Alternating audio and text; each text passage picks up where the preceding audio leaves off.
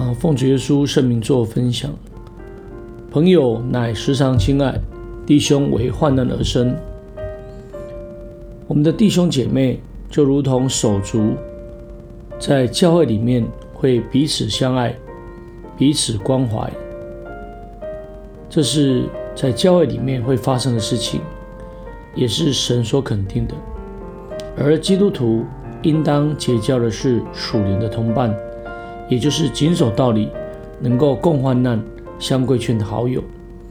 那么，在有温度的一个相处的过程。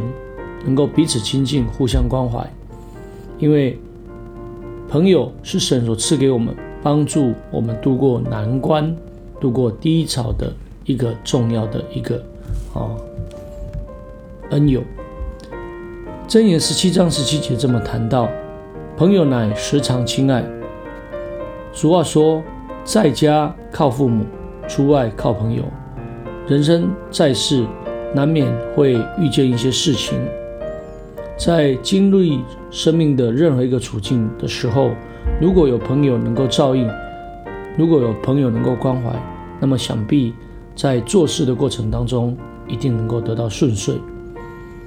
那这些人，他如果晓得用智慧聪明来结交好朋友的时候，那么他就能够得到结交好朋友的一个益处，因为他能够时时的保持啊。亲密的一个联络跟关怀的一个温度。反过来讲，如果有人他不会结交朋友，那他经常觉得孤单，那他能够过着什么生活呢？只好过着寂寞的孤单的一个生活。但有一种人，他看起来好像交了很多朋友，也很会交际，但是事实上他认识的朋友，能够说知心话的却非常少。那这就是人生的一种苦楚。圣经里面这样教导我们，在交友的状况里面，滥交是败坏善行。今天如果我们所交的朋友，他在属灵上或是在属事上都是作恶的，他的言语上、他的思考上都没有神的话语，在这时候我们跟他。来时常亲爱，那这时候我们会得到什么状态呢？有些时候可能会被拖累，有的时候可能啊、会影响整个一个整体。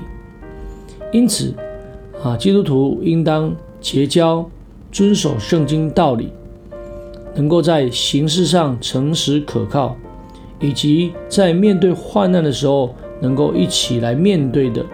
好朋友，甚至是当我们有错误的时候，他愿意来提醒我们。